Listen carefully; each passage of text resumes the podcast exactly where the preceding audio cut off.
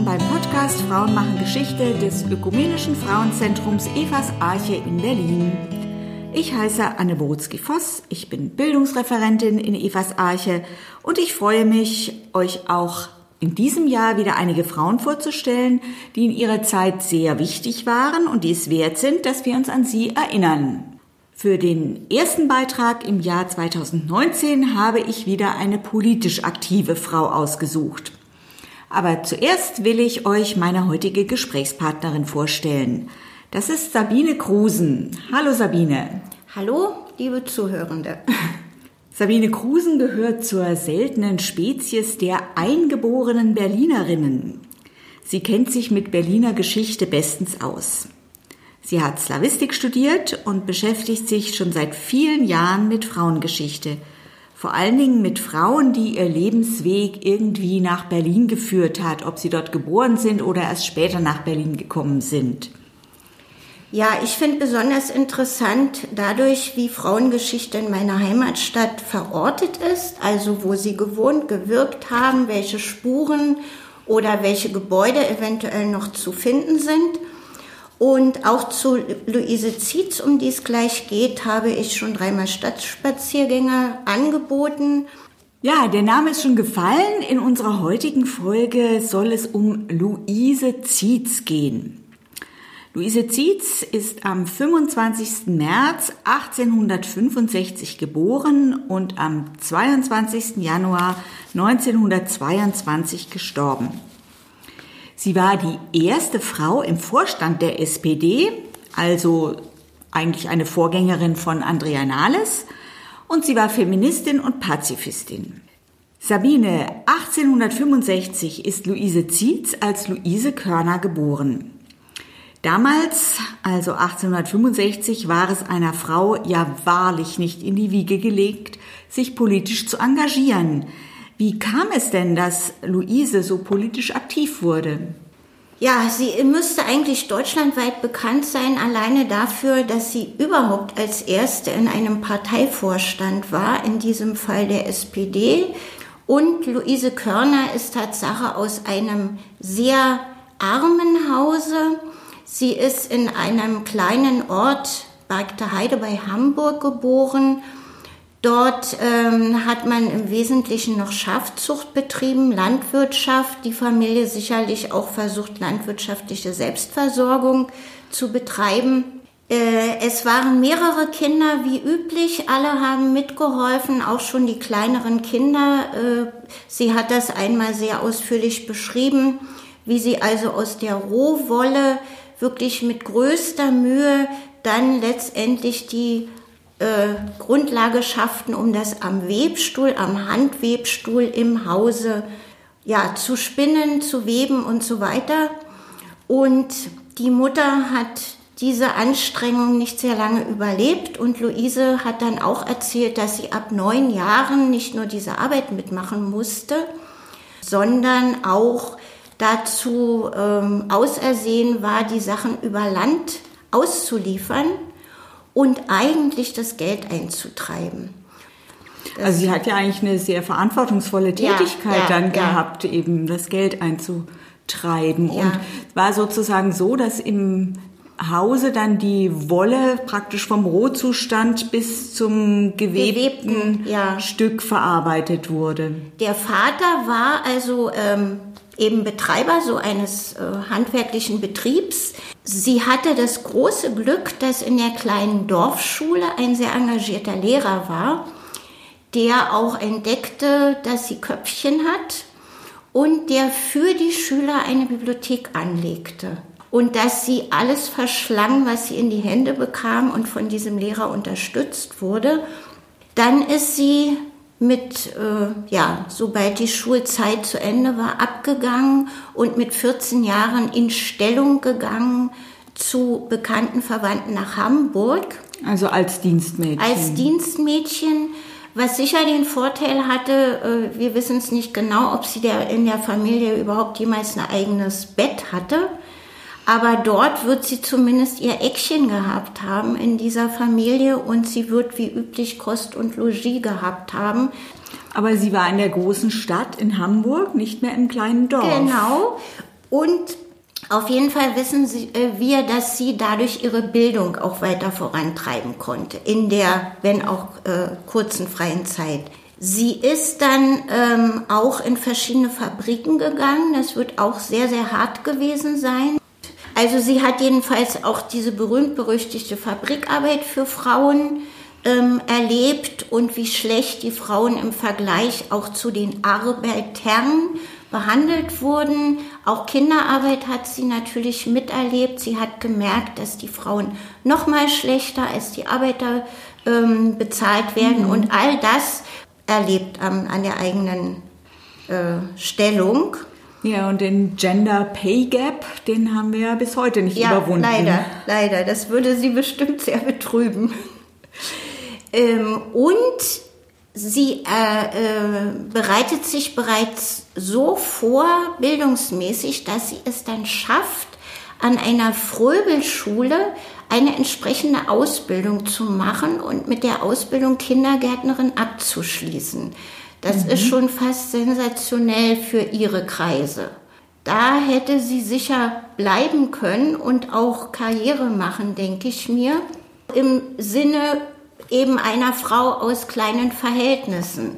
Und wie auch immer, sie wird das erste Mal ein bisschen bekannt, ähm, als sie sich mit einklingt bei Kaffeeverleserinnen und deren Kampf um bessere Bezahlung und bessere Rechte. So viel ist bekannt, das ist also Anfang der 1890er Jahre. Ja, und wie kam sie denn dann, äh, wie kam es dazu, dass sie in einer politischen Partei mitgearbeitet hat? Nach damals galt das noch, äh, war doch das Vereinsrecht noch so, dass Frauen das gar nicht durften. Ja, nach äh, Niederschlagung der 1848er Revolution in den verschiedenen deutschen Landen ist ein sogenanntes Politikverbot für Frauen verkündet worden, was dann eben erst 1908 aufgehoben wurde. Und sie fängt ja früher an. Also sie ist ähm, ja ab äh, Mitte der 1880er Jahre in Hamburg, bekommt vieles mit. Äh, Mitte der 80er heiratet sie auch. Darüber wissen wir erstaunlich wenig. Also da, da wurde dann aus Luise Körner Luise, Luise Zietz, Zietz, ja, ihr Karl Zietz. Und über was hat sie dann so, was waren ihre Anliegen, die sie vertreten hat? Ich habe ja erzählt, wie viel sie selber durchgemacht hatte. Das heißt, sie wusste sehr genau, wie die Frauen und die Familien sich fühlen und was ihnen auf den Nägeln brennt. Ja, die Partei gibt es offiziell für Frauen ja auch noch nicht. Die öffnet sich 1908. Aber im Verborgenen dürfen Frauen in die SPD ab 1892 rein. Und da hat offensichtlich auch Luise Zietz sich spätestens eingebracht in diese Verbandsarbeit, aber auch ähm, in eben gewerkschaftlicher Arbeit, in Streiks, in Demonstrationen und dergleichen, was natürlich größtenteils eben von der Polizei beobachtet wurde, wenn nicht verfolgt und was letztendlich illegal war. Und es wird ja von ihr erzählt, dass sie eine sehr begabte Rednerin gewesen sei Weiß man irgendwas, wie sie aufgetreten ist? Ja, es gibt immer nur noch so einzelne Sätze von Leuten, die sich erinnert haben und vorausgesetzt, das ist dann später notiert worden, weil ähm, sie als Frau von der Polizei beobachtet wird und äh, die lehnen das komplett ab und äh, drücken sich auch so aus. Also, dass da eine Hysterikerin ähm, herumkreischt und äh, Sachen erzählt, die verboten sind, sag ich mal, zusammenfassend. Und es waren ähm, reine Frauenveranstaltungen, bei denen Sie dann in der Regel gesprochen äh, Wahrscheinlich nicht. Also äh, sie wird losgeschickt, auch um die Frauen anzusprechen. Aber es gibt durchaus Hinweise darauf, dass sie in Allgemeinversammlungen ist oder dass sie und auch andere Frauen zu Wort kommen, wenn zum Beispiel die damals noch bekannteren oder berühmteren Männer vielleicht kurz vorher weggesperrt werden, ja, oder von der Polizei mhm. gehindert werden, dann ist es sehr praktisch, wenn auch noch eine Frau da ist, die dann trotzdem die Veranstaltung durchführen kann. Also so muss man sich das wahrscheinlich vorstellen. Sie hat immer sehr konkret geredet, was sicher auch gut war. Ähm, 1893 wird sie zum Beispiel mal als aufreizende Agitatorin ja, von den Polizisten ähm, aktenkundig gemacht. Und ab 98 taucht sie ab und zu als Frau, die sich in Männerangelegenheiten einmischt, im Hamburger Echo und in anderen Hamburger Zeitungen auf. Sie hat sich in Männerangelegenheiten eingemischt. Also vor allen Dingen, sie hat sich eben auch politisch geäußert, was ja damals noch nicht ging. Jetzt 1908 äh, war es ja dann soweit, dass endlich Frauen auch offiziell politisch aktiv werden konnten. Ja. Wie war denn dann Ihr Werdegang in der SPD? 1908, als die Frauen also offiziell jetzt wieder in die Politik dürfen und die SPD Vorreiter ist, wird auch mit auf ihren Hinweis hin die zentrale Frauen oder die, die zentrale Vertrauens äh, Männerschaft in der SPD ausgewechselt mit dem Begriff Vertrauensperson.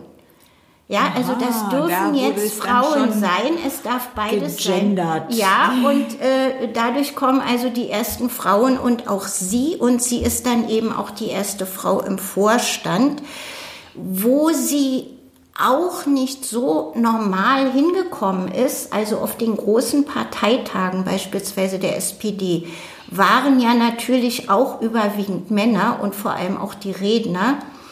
Und sie ist auf sehr vielen Parteitagen dabei gewesen und hat offensichtlich auch öfter geredet.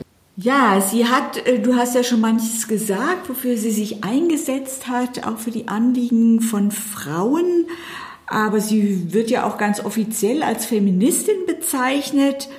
Wofür hat sie sich denn besonders eingesetzt? Äh, sie hat, heute würde man vielleicht sagen, eine Reihe ähm, auch durchgezogen, wie, wie das genannt wurde, zur Schulung der Frau.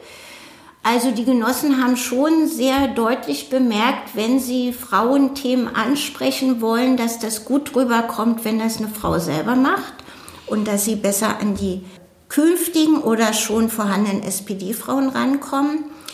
Äh, das hat sie sehr gemacht. Sie hat sich aber auch sehr für Rechte der Arbeiterinnen eingesetzt, nach wie vor, was sie selber erlebt hatte.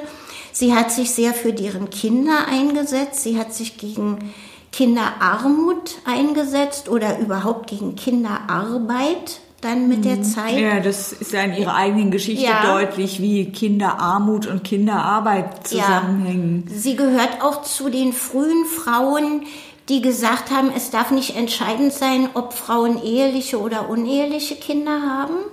Sie hat auf das Recht der Berufstätigkeit für Frauen, auch Verheirateter, gedrungen. Und sie hat sich auch sehr früh durch ihre Arbeit dafür eingesetzt, dass nicht mehr so lange gearbeitet werden musste. Und eins der Ergebnisse war dann letztendlich auch der Acht-Stunden-Tag. Ja, die Geschichte der SPD ging ja dann so weiter, dass sich die SPD 1917 gespalten hat.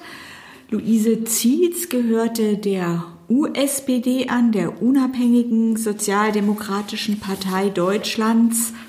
Kannst du noch kurz was über Ihren weiteren Werdegang in der Partei sagen? Äh, Im Prinzip wird sie rausgeschmissen aus der SPD. Das hat äh, mit dem Krieg zu tun. Sie gehörte zu denen, die noch kurz vor Ausrufung des Kriegszustandes im Sommer 1914 äh, sich an Demos auch intensiv beteiligt hatte gegen den Krieg, die sich intern gegen die Kriegskredite ausgesprochen hat, aber quasi aus Fraktionsdisziplin wurden, wurde dem ja dann zugestimmt. Also das ist dann ihr pazifistisches ja, Engagement. Äh, und dann gehört sie zu denen, die intern gegen den Krieg mit Karl Liebknecht sich aussprechen. Und am Ende führt es dazu, dass sie also rausfliegt aus der SPD und kurz danach das sogenannte Frauenbüro, dem auch sie angehörte, aufgelöst wird weil man offenbar in der SPD das Gefühl hat, dass auch die anderen Frauen vielleicht eher zu ihrer Meinung tendieren. Sie gehört dann zu denen, die Anfang 1917 äh, die USPD mit gründen, also quasi eine linkere Ausrichtung, die den Krieg äh, schleunigst äh, beenden will. Und auch da wird sie Sekretär und Mitglied des Vorstandes und intensiv mit der Frauenarbeit befasst. Also sie ist dann äh, absolute Kriegsgegnerin äh, und freut sich, als dieser Kriegszustand äh, endlich äh, dem Ende zugeht. Ja, dann kam die Einführung des Frauenwahlrechts. Frauen konnten endlich wählen und Luise Zietz, gehörte ja dann auch zu den wenigen Frauen, die der Weimarer Nationalversammlung angehörten. Ja, das waren äh, etwas über 30 mit Nachrückerinnen, also 37, aber ein, ein guter Schnitt für das allererste Mal. Sie ist Mitglied der Nationalversammlung und auch des ersten Reichstages dann. Auch da hat sie Reden gehalten, Luise Zietz ist ja heute fast vergessen, was ein bisschen daran liegt, dass sie dann 1922 sehr plötzlich gestorben ist, oder? Ja, und ich denke auch daran liegt, dass sie aus der berühmten und heute noch vorhandenen SPD eben rausging. Ja, und die sich nicht mehr 100% verantwortlich fühlt äh, auf diese Ahnfrau hinzuweisen. Sie hat gearbeitet und es gibt Hinweise darauf, also nonstop ähm, ist weiter unterwegs gewesen und schließlich mitten im Plenarsaal hat sie einen Schlaganfall erlitten, ist abtransportiert worden in ein Krankenhaus und war wenige Stunden später tot. Wie einer ihrer Kollegen sagte, sie hauchte ihre Feuerseele aus. Ja, ich habe noch eine Frage an unsere Hörerinnen und Hörer. Wir haben jetzt viel gehört, auch wie schwierig es war für Luise Zietz, sich politisch zu engagieren und wie viele Steine ihr auch in den Weg gelegt wurden. Aber das ist ja heute für Frauen auch noch so. Politisches Engagement ist für Frauen keine Selbstverständlichkeit. Wir haben in Deutschland zwar eine Bundeskanzlerin, aber nur zehn Prozent der Bürgermeister und Bürgermeisterinnen sind weiblich. Also deshalb die Frage, was müsste sich ändern, damit Frauen mehr Lust, mehr Möglichkeiten haben, in der Politik aktiv zu werden. Ja, wir sind schon am Ende unserer Podcast-Episode zu Luise Zietz. In den Show Notes verlinken wir noch einige interessante Informationen natürlich äh, das Ökumenische Frauenzentrum Evas Arche. Beim digitalen Deutschen Frauenarchiv gibt es viele Informationen zu 100 Jahre Frauenwahlrecht, aber nicht zu Luise Zietz. Das äh, Kulturradio des RBB hat auch eine sehr interessante Seite mit vielen Audios zum Frauenwahlrecht Vorkämpferinnen des Frauenwahlrechts werden vorgestellt, aber auch in die andere Richtung die Erbinnen des Frauenwahlrechts. Schön, dass ihr heute zugehört habt. Schreibt uns doch bitte eure Meinung zu dieser Folge oder zum Podcast allgemein in die Kommentarfunktion bei Podigy oder in einer Mail an Evas Arche. Heute waren im Gespräch Sabine Krusen und Anne Borutzki-Voss von Evas Arche. Auf Wiederhören, bis zum nächsten Mal.